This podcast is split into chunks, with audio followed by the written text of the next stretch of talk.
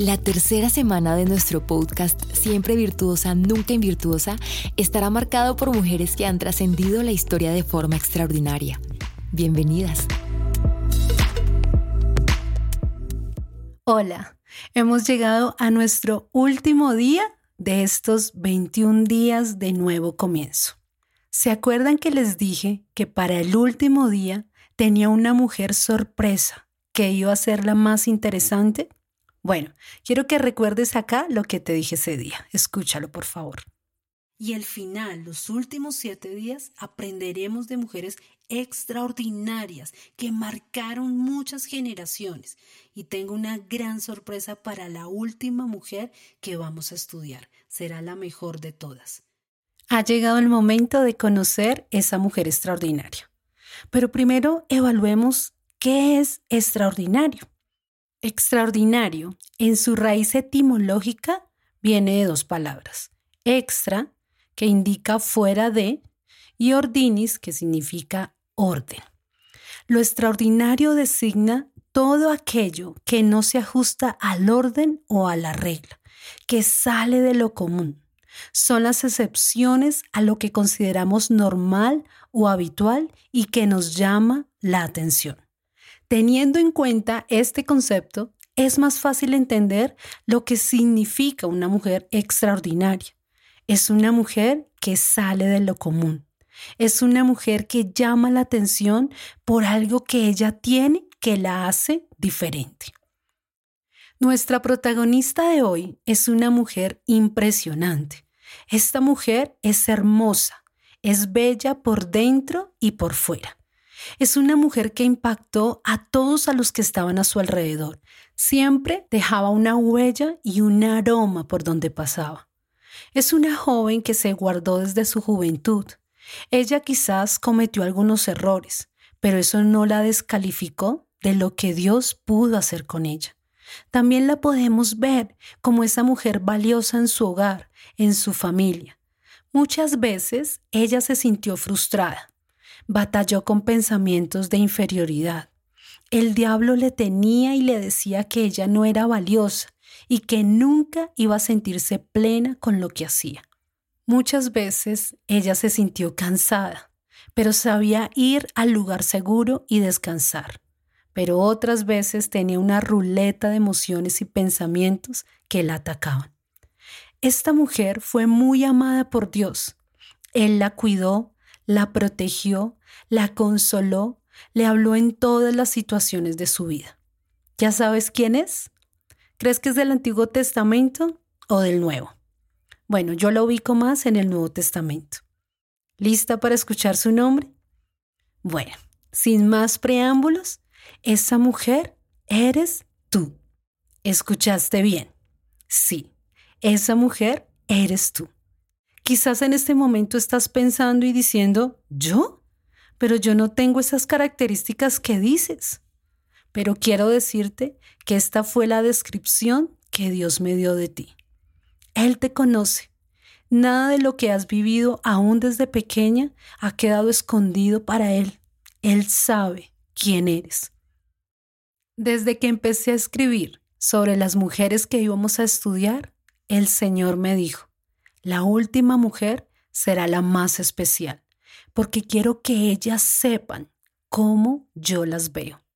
Es muy fácil perdernos en el concepto que tenemos de nosotras mismas o lo que los demás piensan de nosotras, pero muchas veces no nos hemos detenido a pensar cómo nos ve Dios o a veces se nos olvida cómo nos ve Él.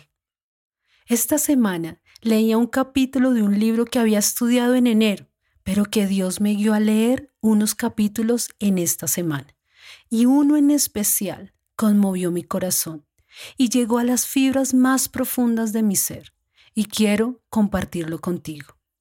Esto lo encontrarás en el capítulo 11 del libro de Stephen Fortick en la página 74 a la 176. El libro se llama Cosas Mayores. El otro día oí que Lee y Graham peleaban a un nivel de intensidad normal, pero de repente su diálogo se volvió interesante. Lee trataba de imponérsele a su hermano menor. Graham terminó por estallar. Elí, tú no puedes decir siempre lo que debo hacer. La respuesta de Elí se convirtió al instante en un clásico. Le dijo, sí puedo, yo soy un genio. Ay, no, no perdí el tiempo y me fui directo al grano. Bajé y le dije, Elí, ¿acaso te he oído decirle a tu hermano que eres un genio? Sí, señor. ¿Por qué le dijiste eso? Papá, porque tú me dijiste que lo era. Es verdad, una respuesta digna de un genio. Por lo general, siempre soy rápido para actuar. Sin embargo, en este caso, todo lo que pude decir fue, bueno, muchachos, por favor, dejen de pelear. ¿De acuerdo? ¿Por qué? Porque, bueno, porque dejen de pelear o, o les voy a quitar sus legos por, mm, por, bueno, por muchos días. Eso me ayudó a ganar un poco de tiempo. Ahora, en cambio, tenía un dilema. Necesitaba encontrar una manera de reforzar en mi hijo la idea de que es especial. Aún así, también sabía que no era demasiado saludable que estuviera por ahí pensando que era perfecto y diciéndoselo a todo el mundo. Hay una línea muy delgada entre la seguridad y la arrogancia. Yo no tenía ni idea de lo que podría ser hasta que una noche tuve de repente una brillante idea de padre. Llamé a Eli a mi cuarto y le dije que se metiera debajo de las cobijas y pusiera la cabeza sobre mi pecho. Entonces revisé con él lo que sucedió unos cuantos días atrás. Amigo, le dije con delicadeza, no puedes andar por ahí diciéndole todo el tiempo a la gente que eres un genio. Eso no es bueno. Va a hacer que los demás piensen que te crees mejor que ellos. ¿Comprendes lo que te estoy diciendo? Sí, señor, dijo él. Y eso no es bueno, ¿verdad? No, señor. Muy bien. Así que tengo un plan. A partir de ahora, esto es lo que quiero que hagas. Cuando alguien te pregunte algo como, ¿eres un genio? Quiero que le devuelvas la mirada y le digas esto. Mi papá dice que sí. O si alguien te pregunta, oye Lee, ¿eres simpático? Dile, mi papá dice que sí. ¿Ves? Cuando lo digas de esa manera, no tendrá tanto que ver contigo, tendrá más que ver con la forma en que tu padre te ve. ¿Tiene sentido lo que te digo? Sentí que asentía con la cabeza sobre mi pecho y dijo, sí lo tiene papá. Él lo había captado. En estos días, yo le hago preguntas muy a menudo. Es nuestra pequeña cosa particular, como un apretón de mano secreto, y le digo, oye, Liab, ¿eres buen mozo? Mi padre dice que sí, dice él sin parpadear siquiera. ¿Eres asombroso? Mi padre dice que sí. ¿Eres el pequeño más maravilloso de todo el planeta? Mi padre dice que sí, afirma con una seguridad que se le sale por los poros. Algunas de las lecciones que más me han hecho sentir humano en todas las que he aprendido acerca de mi relación con Dios me han llegado a través de pequeños incidentes como este en mi labor de padre. Así, como estoy preparando a mis hijos para esa zona de guerra llamada enseñanza media, Dios está preparándonos a sus hijos para la posición a la que nos enfrentamos todos los días. En ambos casos, la lección es la misma. Lo que más importa no es lo que yo piense que soy o lo que no soy, o lo que otros piensen que soy o que no soy. Lo que importa es lo que mi Padre ve en mí y lo que Él dice acerca de mí. Entonces, me pregunto si la mayoría de los cristianos sabe siquiera lo que su Padre ha dicho de ellos. ¿Quiénes dice Él que son? ¿Qué ve en ellos? ¿Qué cree Él que son capaces de vencer mediante su poder y su gracia? Sospecho que quizás no lo sepan. Tal vez por eso haya tantos cristianos que andan por ahí en una derrota perpetua. En serio, al leer esto vino un profundo quebranto a mi corazón, no de tristeza, sino un manto de consolación que puso bálsamo a muchas heridas profundas que todos tenemos dentro de nosotros. Estamos en un mundo que nos exige una medida que no es la de Dios. La medida de Dios es alcanzable en la medida que yo busque y me humille delante de Él. Para el mundo, para nuestra familia, aún para nuestros hijos, nunca seremos suficientes. Siempre va a haber algo que nos hará falta. Si nuestros estándares de medición es otras personas, estamos lejos de sentirnos amadas. Esta semana también leía la primera epístola del apóstol Juan.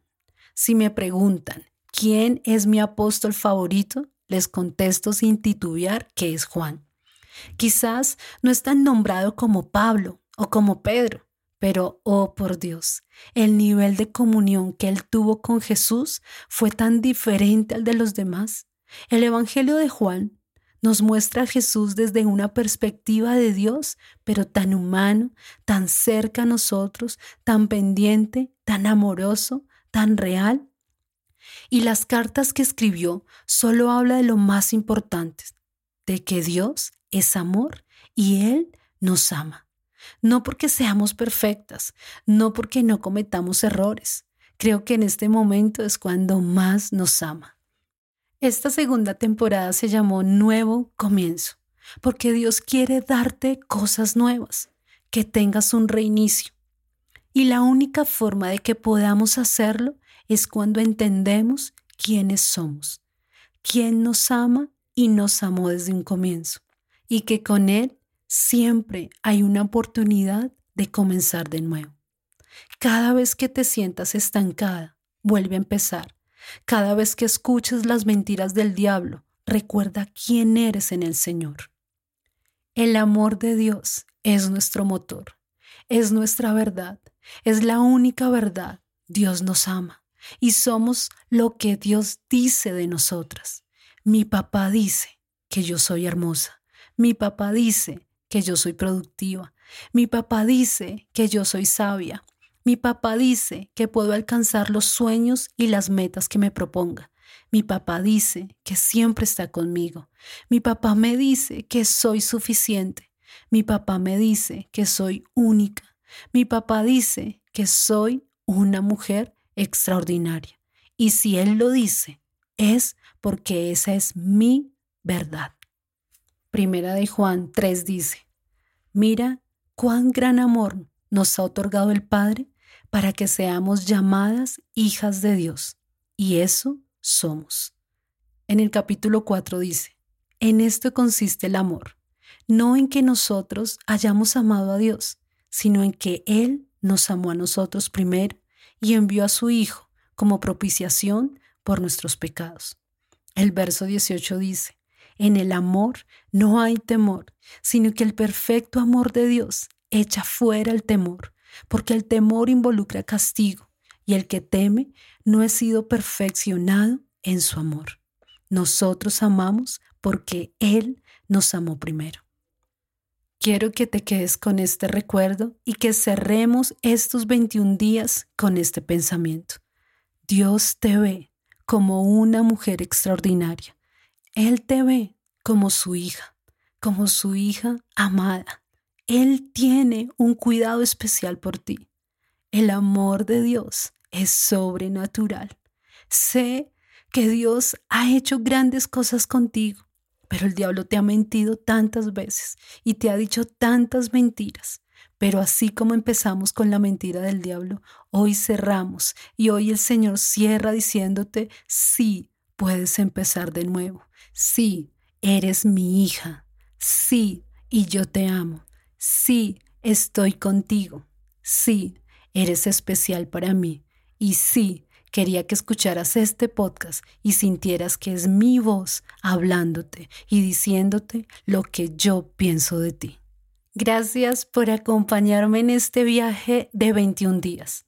Comparte este podcast, este devocional, con mujeres que necesiten escuchar la verdad de Dios acerca de ellas. Tal vez hay muchas personas que tú conoces, mujeres que necesitan escuchar lo que Dios quiere decirles. Así que puedes compartir este podcast con muchas mujeres, con muchas amigas, para que sean más las que escuchen la verdad. Bueno, fue una alegría poder compartir estos 21 días juntas. Espero que hayas aprendido, que hayas podido dejar en el pasado tantas cosas que te dañaban, que te atormentaban, que hayas podido soltar todas aquellas cosas que te amarraban y no te dejaban avanzar y que puedas aceptar el nuevo comienzo que Dios tiene para ti. Me gustaría que pudieras entrar a la página siemprevirtuosa.com y ahí en la parte de abajo vas a encontrar donde puedes dejar tus datos y déjanos un mensaje con tu testimonio. Ayúdanos a que muchas mujeres más conozcan lo que este podcast, lo que este devocional puede hacer en una vida. Es Jesús quien quiere hacer un cambio en cada persona y cada uno de los temas que se trataron fue Dios hablando al corazón de las mujeres. Así que espero tu testimonio. Y tranquilas, pronto volveremos a escucharnos. Dios te bendiga. Gracias por conectarte a la segunda temporada y a ser parte de este nuevo comienzo.